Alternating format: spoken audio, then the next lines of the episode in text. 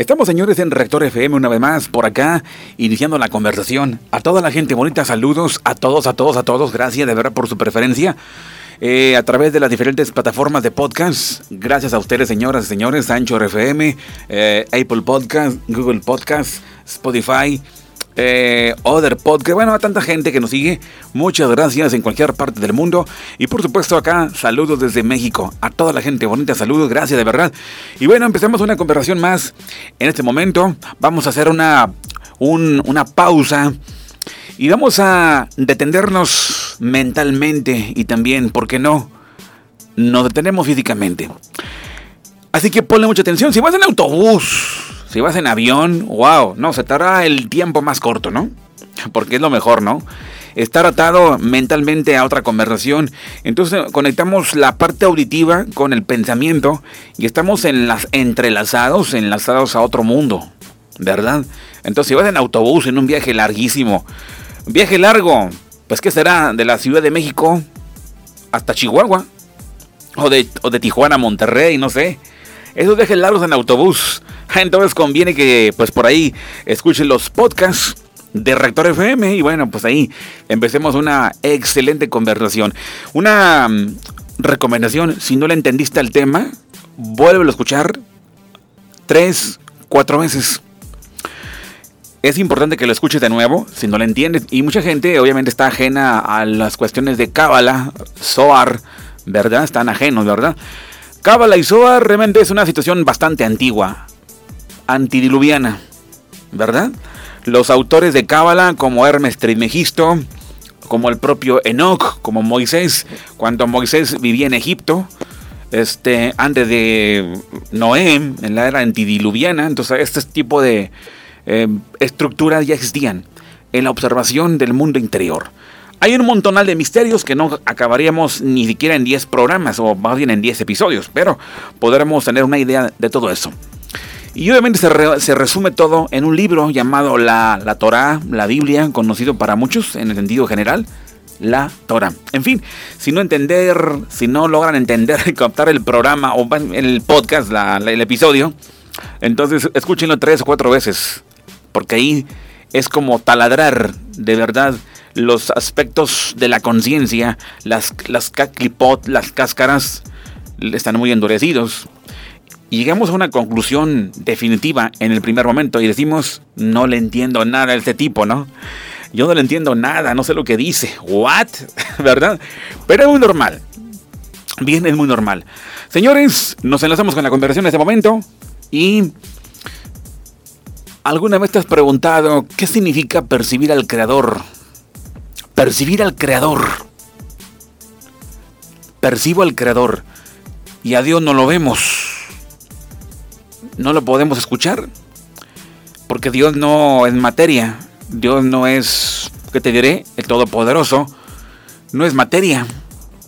O sea, no tiene volumen, no tiene medida, límites, color, aroma, peso, volumen, cuerpo, materia, nada.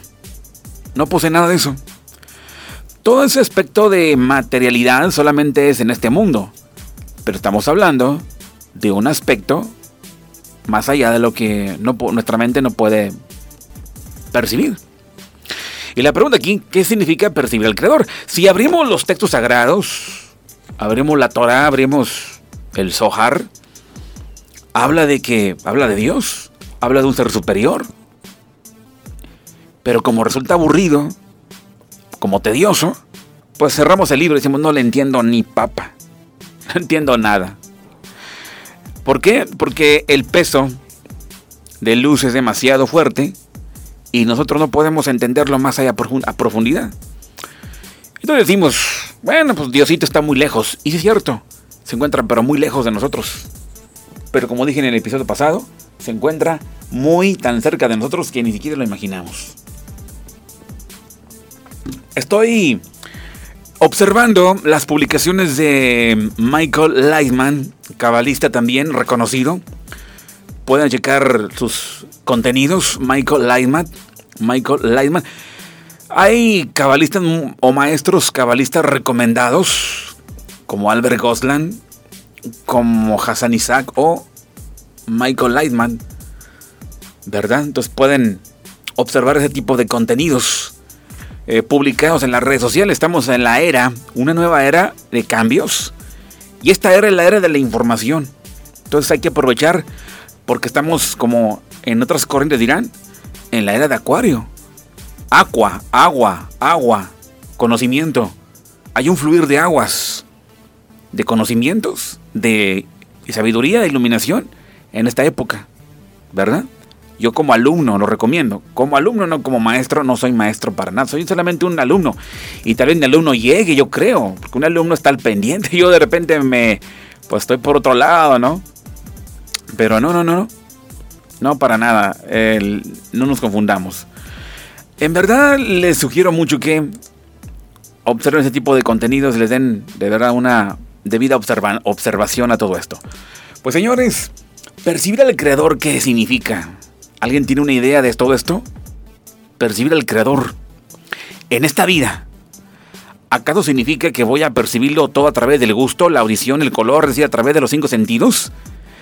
Pero sin embargo está escrito en la Biblia, prueba y siente qué bueno es el creador. Y ahí yo me quedo pensativo, ¿no? Prueba y siente qué tan bueno es el creador. ¿Pero qué significa probar y sentirlo? las palabras de Michael Lightman se ponen a, en primera instancia, se ponen ya interesantes. Dice, en nuestro mundo probamos, sentimos todo a través de los cinco sentidos, ¿sí o no? Tenemos cinco sentidos sensoriales, órganos, cinco órganos sensoriales y a través de ellos percibimos la información. Los ojos son para la vista, los oídos en la audición, la nariz para el olfato, los dedos para el tacto, la lengua para el gusto y hasta ahí. La información entra a nuestra computadora interna en donde se somete a un proceso que resulta en la percepción de una determinada imagen del mundo. Podremos decir que hay un pequeño proyecto, o perdón, proyector dentro de nosotros que proyecta una imagen del mundo en una pantalla, y esto es lo que sentimos. Esta es la forma que percibimos nuestro mundo. Además de esto, sin embargo, hay otro órgano sensorial denominado cabalísticamente la vasija o el alma. Y esta parte percibe de la misma manera lo que hacen nuestros cinco sentidos naturales. Nuestros órganos sensoriales están construidos de tal manera que sus vibraciones interiores coinciden con las vibraciones externas y percibimos la percepción externa de acuerdo con esta frecuencia general. Supongamos que las ondas visuales tienen una frecuencia específica, las ondas sonoras tienen una frecuencia específica. Los receptores olfativos reaccionan a una frecuencia tal específica. Y lo mismo con los receptores del tacto y el gusto.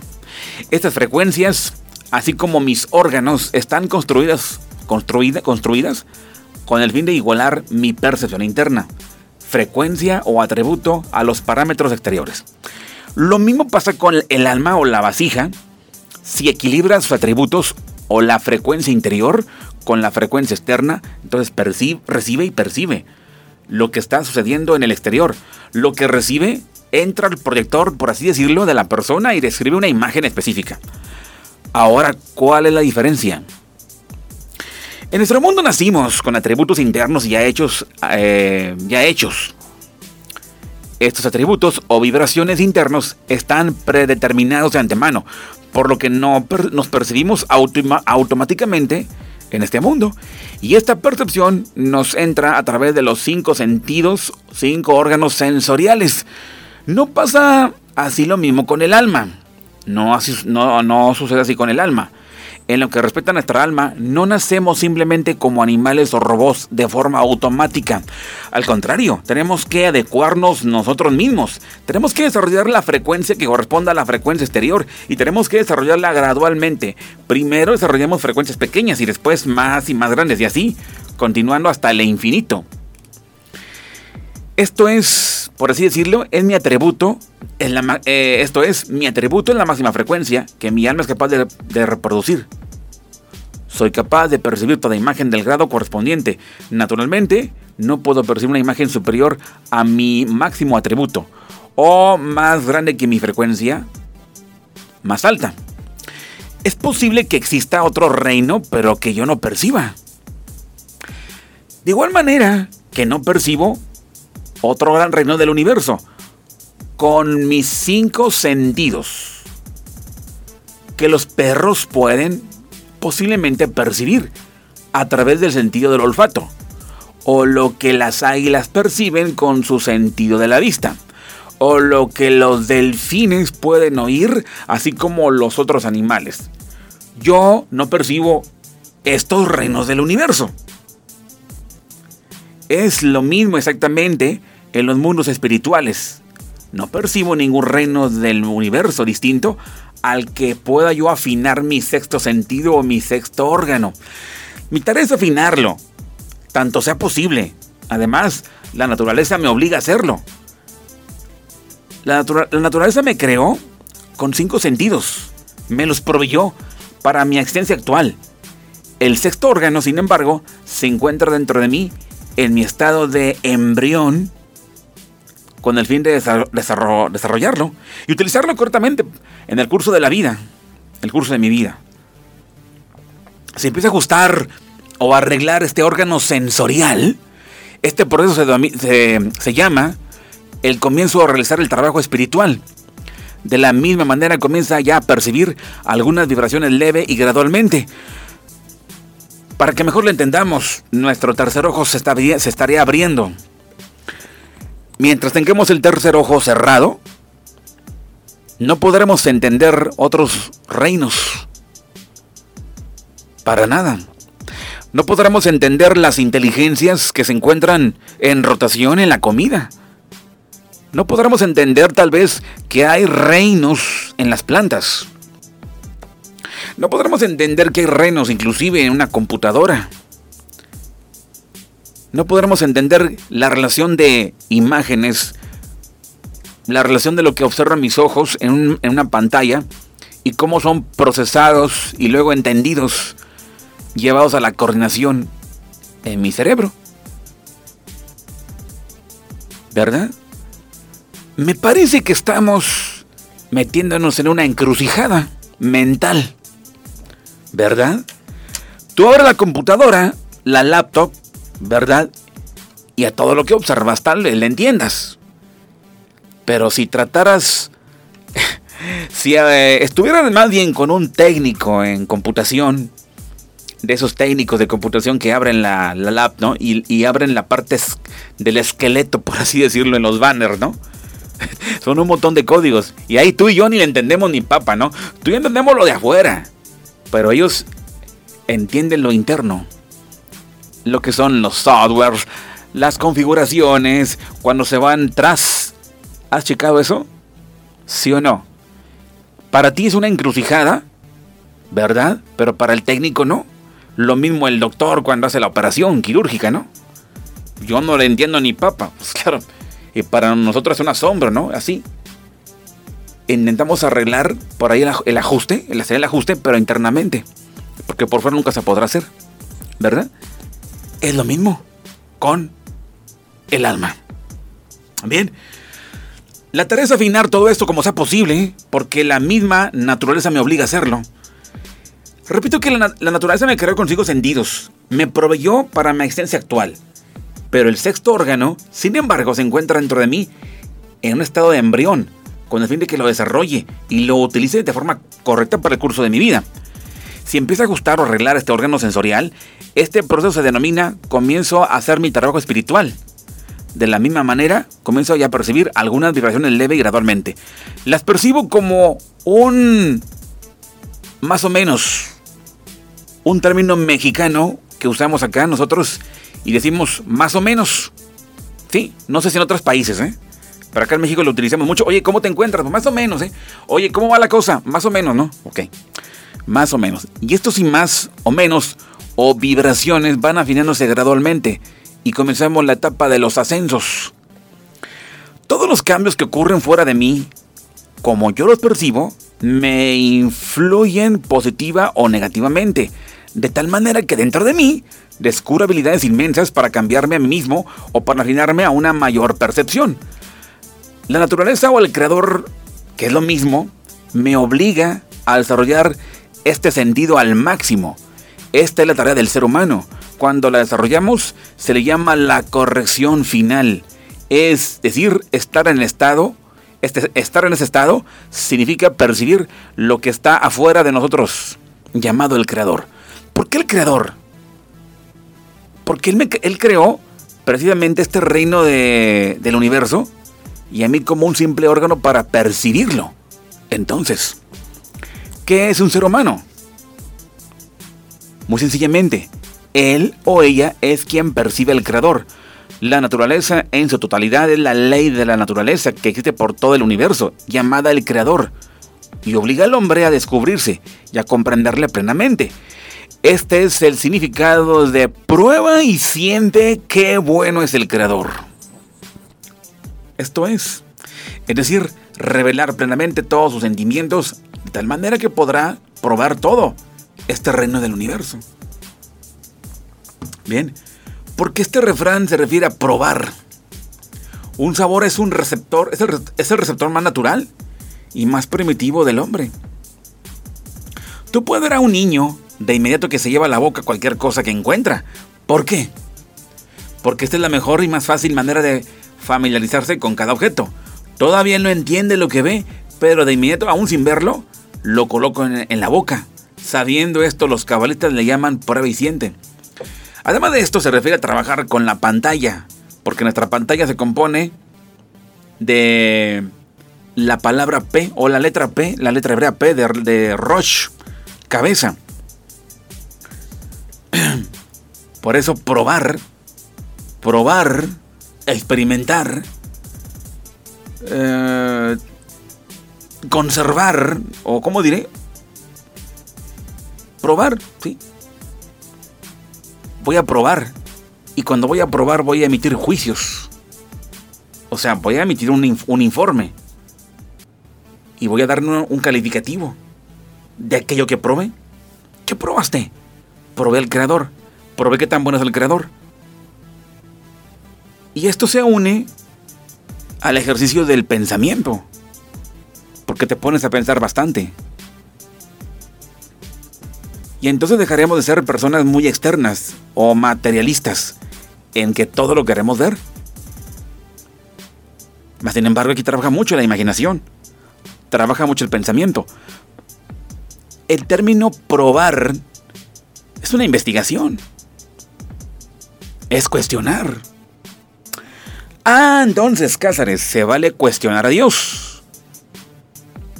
La neta, como acá decimos en México, sí probar a Dios. Aquí dice. Probar a Dios. ¿Sí? Prueba y siente qué bueno es el Creador. Este mensaje es para todos. Inclusive para ateos. Prueba. Queda entender. Yo puedo cuestionar la palabra de Dios, la Torah. Exacto. Ah, ¿puedo cuestionar todas las palabras de los profetas? Sí. ¿Puedo cuestionar las palabras de Jesús? Sí. Todo. Prueba. Prueba y siente que bueno es el creador. ¿Es poner en duda a Dios?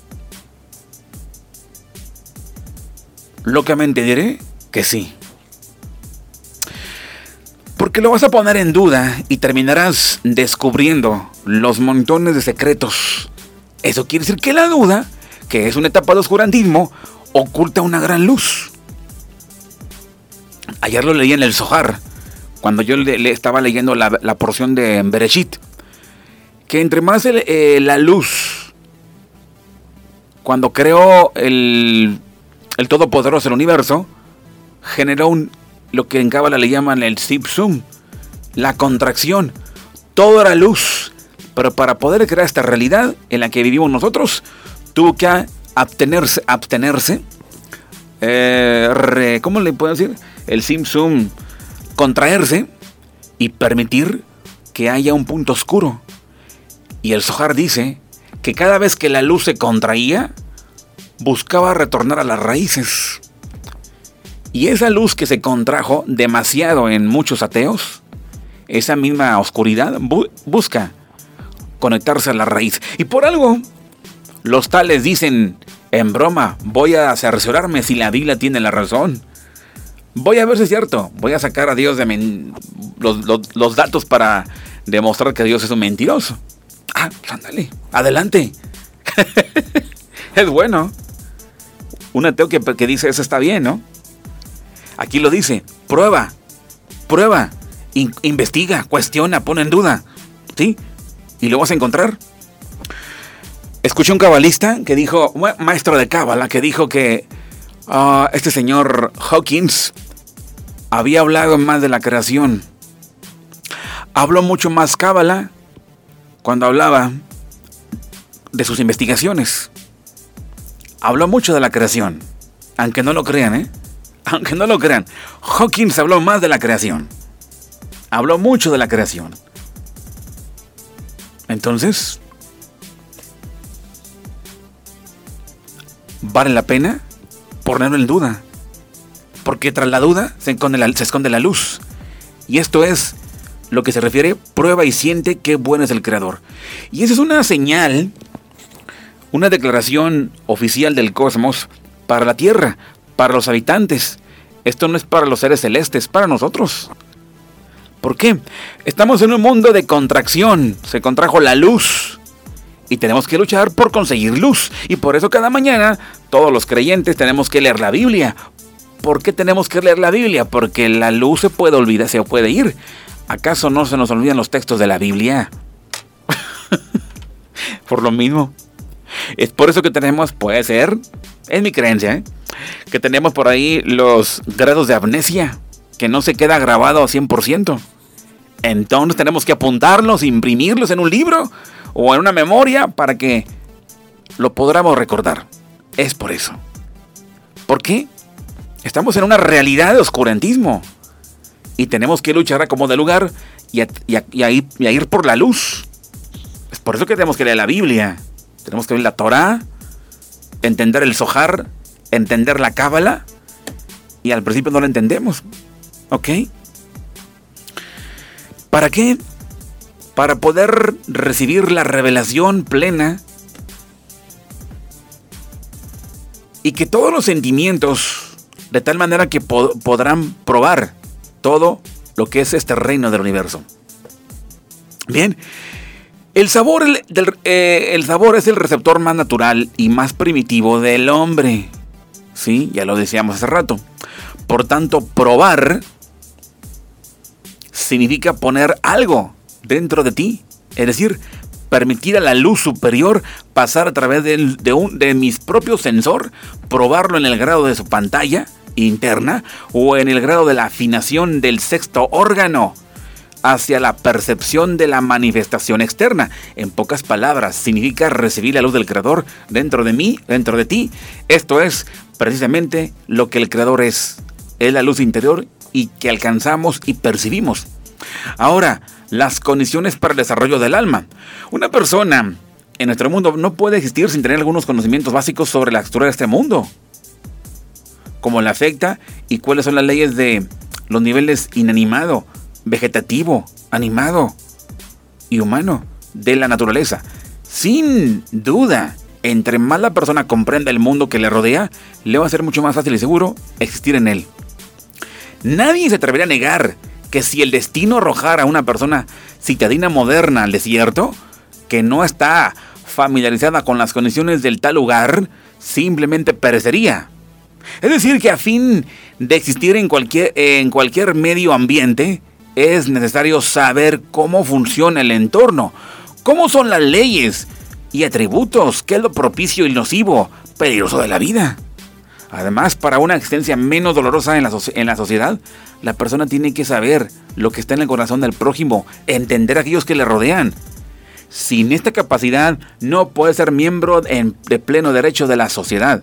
Si colocamos entre nosotros a un hombre primitivo, que no conoce de leyes de nuestra sociedad, sus problemas, los pensamientos de la gente alrededor y sus muchas relaciones mutuas, o la cultura, ¿cómo podrá existir?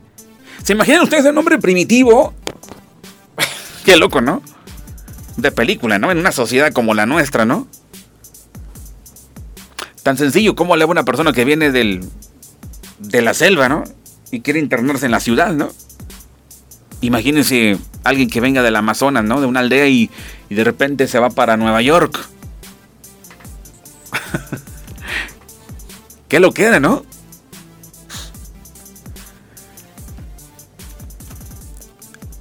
Así como una persona en nuestro mundo no puede existir sin el conocimiento de nuestro mundo, el alma de una persona no puede existir en el mundo espiritual al no, al no haber adquirido cierto conocimiento de sus leyes y su naturaleza.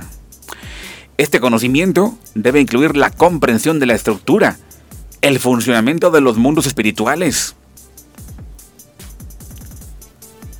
así como también las interacciones y las consecuencias de acciones. Sin embargo, a fin de ganar conocimiento sobre el mundo espiritual, uno debe tener un alma.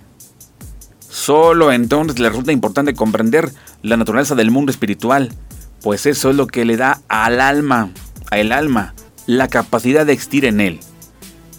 La pregunta, ¿qué significa tener un alma? ¿Qué es el alma? Bueno, el alma es un órgano espiritual que nace gradualmente en la persona que existe en nuestro mundo. El nacimiento del alma significa un surgimiento progresivo de la sensación de fuerzas espirituales que le afectan, nuevos deseos altruistas y la aparición de una mínima sensación del creador.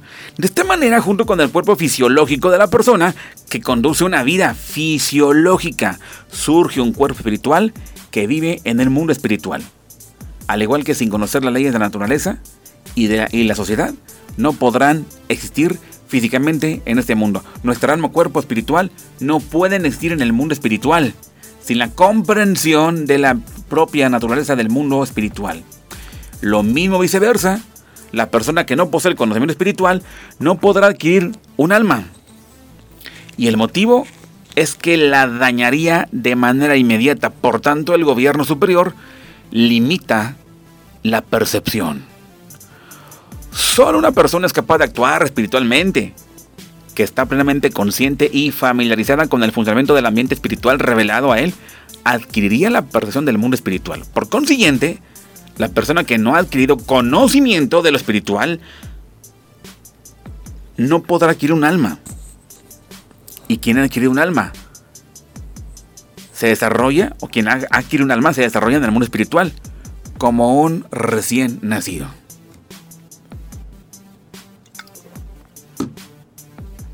Interesante, ¿no? Se trata de la evolución del alma, porque de ahí nos vamos al desarrollo. Y para eso ocupamos, en verdad, la erudición.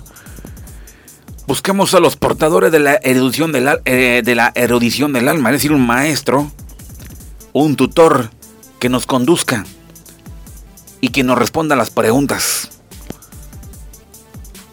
Y es una forma en cómo nos vamos adecuando al mundo espiritual abramos ese canal, ese órgano,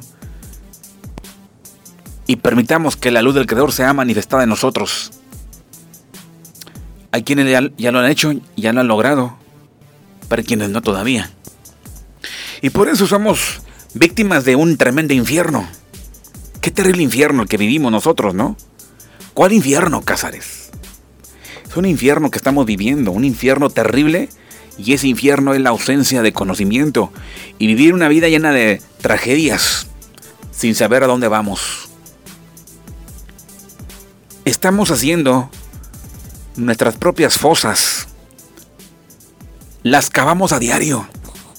Estamos, en verdad, crean una cosa, estamos generando más karmas, más deudas. Cada día a la hora de los enfados, a la hora de las traiciones, a la hora de mentir, a la hora de burlarse, a la hora de, hacer tantas cosas. Estamos haciendo huecos. Esos huecos. Si de por sí estamos en un mundo que no hay luz, pues con mayor razón si le abrimos más el hueco por parte nuestra. ¿Sí? Todavía hay un hueco, todavía que abrimos nosotros. Por la ignorancia. ¿Qué pasaría si abrimos ese ojo interno? Como lo comenta Lightman en su contenido, esta información que acabo de, registrar visualmente viene en Kabbalah Info, del maestro cabalista Michael Lightman. Esta información la extraje de ahí ahí presento pues el crédito a quien merece, se merece el crédito y de ahí donde, eh, de ahí donde estoy extrayendo este contenido y bueno ya, ya le agrego mi, mi comentario esto es la invitación, esta es la invitación para todos nosotros a que vayamos al servicio divino. ¿Qué es el servicio divino? Es tomar los libros sagrados y escudriñarlos. Averiguar en el Berechit. Porque en el Berechit se esconde mi historia. En el Berechit se esconde mi vida. En el Berechit se esconde la trayectoria de mi vida. En el Berechit se esconde por ahí también mis reencarnaciones. En el Berechit se encuentra por ahí toda mi estructura. Entonces vayamos a ver el Berechit, los comentarios sabios que explican de todo esto, del Berechit. Vayamos a ese descubrimiento de ese Berechit, el Génesis, el como se le conoce, ¿no? Pues vayamos a eso. Y espero nos topemos con, de verdad, grado de conocimiento. ¿Sí? Hago una aclaración a todas las personas que cuando escucharon la situación de que poner en duda la Biblia, no estoy hablando en términos blasfemos. Para nada. El mismo creador, el mismo Dios dice, ven y pruébame. ¿Sí? Ven y pruébame. Y en varias partes viene, creo que en el libro de Malaquías. Ven y pruébame. Queda entender, también el libro de Isaías. Habla de cuestionar. Ven y pruébame, de entender, pone en duda lo que yo tengo escrito en la Torah, porque a través de la duda vas a encontrarte la gran luz. La duda esconde mucha luz. La duda te pone alerta, la duda te va a obligar a que vayas a investigar y vas a encontrar verdaderamente muchos datos de luz. Porque en un momento, cuando el creador te lo vuelve a repetir, cuando hizo la contracción, esa misma contracción de oscurantismo buscaba como de lugar la raíz de luz. Imagínate, queda entender esto, que en tus propias dudas se encuentra oculta tanta verdad tanto informe verídico, real, para ti. ¿Qué ocurre? Satisfacción interna. ¿Sí? No estoy hablando en términos blasfemos que tú estés cuestionando a, a los personajes famosos que predicaron la palabra de Dios. ¿Verdad? ¿Qué en todo esto? Esto me recuerda mucho cuando Jesús platicaba con Nicodemo ¿Alguien recuerda? ¿Algún cristiano recuerda esto? Es lo mismo que estaba leyendo de Michael Lightman. El Jesús cabalista estaba hablando justamente de eso mismo. Lo podrán ver en la charla de Nicodemo y Jesús. La misma charla. Eran asuntos muy cabalísticos, ¿verdad? Asuntos muy cabalísticos. No quiero entrar yo en detalle. Eh, religioso, pleitos religiosos. No me gustan los pleitos religiosos, ¿verdad? Yo nada más observo las cosas tal y como son, sin llegar a un, a un esquema de pleito y de desacuerdo. Pero en verdad, lo que se le conoce como nacer de nuevo es esto. Porque un alma que proviene del mundo superior ansia por llegar a, interponerse en, un cuerpo de un ser humano. Pero el ser humano no lo deja, no permite. ¿Sí? No deja. El ser humano tiene cascarones, clipot, tiene muchas envidias, mucho materialismo, es muy ególatra. No lo entiende, no lo comprende. Lo que el ser humano desea es más, pues más materialismo, ¿verdad? El ser humano desea más este más ego. ¿Sí? El hombre desea todo eso. Esto será posible cuando el ser humano logre en verdad contraerse a sí mismo. si el Creador, el Todopoderoso, vamos a llamarlo así, se humilló a sí mismo. ¿Cómo que el Creador, el Todopoderoso, se humilló a sí mismo? Sí, se contrajo. Palabra del Sohar. Se generó el Simsum. Se contrajo la luz. Porque lo contrario, si no forma ese círculo, ese hueco a manera circular, no será posible existir con tanta luz, con mucha radiación. Se contrajo. Si lo quieres entender en forma más, más comprensible, se humilló a sí mismo, se contrajo. ¿Para qué? Para que tú y yo eh, destacáramos. Eso es. Así que lo que Jesús, el Jesús judío nacía, decía, nacer de nuevo, nacer otra vez. Estaba hablando justamente del nacer de arriba, en la zona de las almas, ¿sí? Un alma convocada por una pareja abajo, ¿sí? La convoca para que nazca ahí mismo. A la hora justamente de hacer las directrices correctas. Lo mismo cuando un ser humano se encuentra en perversiones, nadando en sus corruptelas. Pero cuando el hombre justamente abre esas, ese sensor llamado, para que mejor se entienda, el tercer ojo, entonces llega la comprensión y poco a poco va cayendo, va llegando el alma que viene de arriba, lo que se llamaría nacer de nuevo. Eso es lo que platicaba con Nicodemo. Esa era la, la relación, bueno, en esos momentos, la conversación. Por eso le dijo, si he hablado cosas terrenales, ¿no crees? Pues cómo creer, vas a creer los asuntos celestes, asuntos del cosmos, ¿no?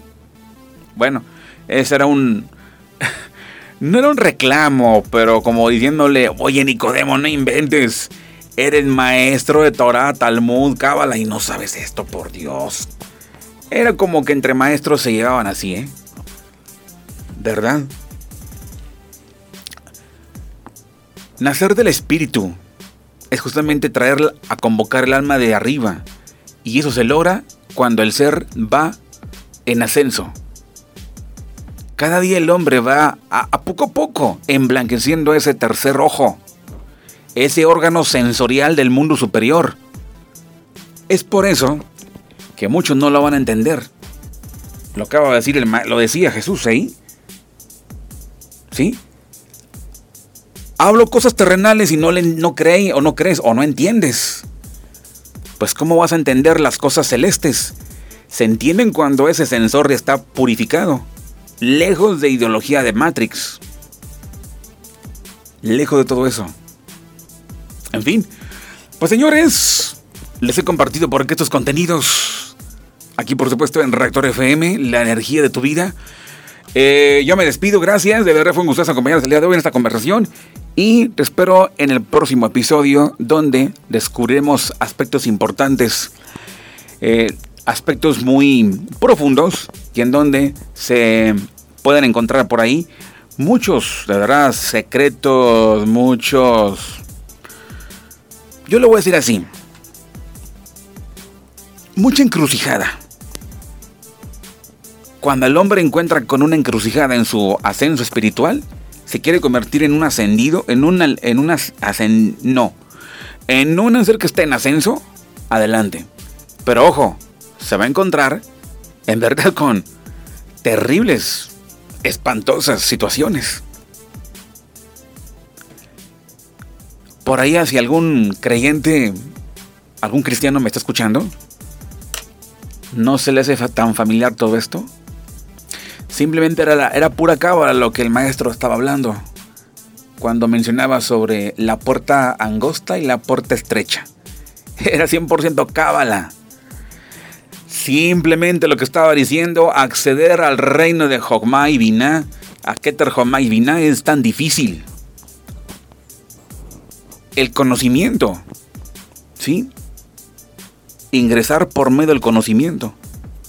Y el ingreso es bastante duro, que muchos han quedado adoloridos por las caídas, que han durado años, pero al final retornan. ¿Sí? Retornan. Yo te presento nada más el Jesús cabalista, el Jesús judío. No, no entro en detalles sobre la versión cristiana. ¿Verdad? No quiero entrar en detalle porque no, mi interés no es simplemente, no es hablar de religión ni asuntos de esos. Simplemente hago mención de las coincidencias profundas a la hora de observar estos aspectos cabalísticos. Hablaba del ingreso al otro mundo, lo que le llama en el judaísmo se llama el mundo venidero. El mundo venidero es Binah estableciéndose en el ser humano, donde se encuentran las primeras tres sefirot, Keter, Homa y Binah. Y ese reino de los cielos se refería el maestro, que a través del conocimiento, pero cruzando la puerta estrecha, porque muchos van por la angosta, y la angosta, la angosta, la amplia, bueno, pues es el, el mundo del reformismo, las religiones. Pero esto es diferente, ¿verdad? Abrir el tercer ojo no se abre con asuntos religiosos. Se abre de verdad cuando se accede a la Torah. Jesús hablaba de Torah. Iba a la sinagoga y hablaba de la Torah, ¿verdad? Hablaba de Torah con su colega Nicodemo, eran maestros también conocían el cosmos, conocían las letras hebreas. El mismo maestro usó el nombre de Dios para curar, usó el tetragrama. El tetragramatón, lo conocía, que por medio del nombre curaba a los enfermos. Lo mismo que hacían muchos cabalistas después. Bueno, eso lo contaremos luego. Yo ya me voy, que tengan de ver un excelente momento, que se la pasen rico, sabroso y vayamos ahora a cruzar los umbrales, las cortinas de Matrix y romper las barreras, las cáscaras y clipot de ese órgano sensorial llamado el tercer ojo, como lo mencionaba en, en su versión, palabras, el maestro Michael Lightman mencionaba, es para llegar a ese ascenso, arriba, arriba, a los mundos superiores, comprender, para que venga un alma nueva, y un alma nueva que se em, sea compatible con ese reino o reinos de mucha luz. Mientras tanto, no entenderemos ni papa, como acá decimos en México. Señores, saludos, que tengan un excelente momento. Gracias, esto es Rector FM. Saludos a todos. Abrazos, bye bye.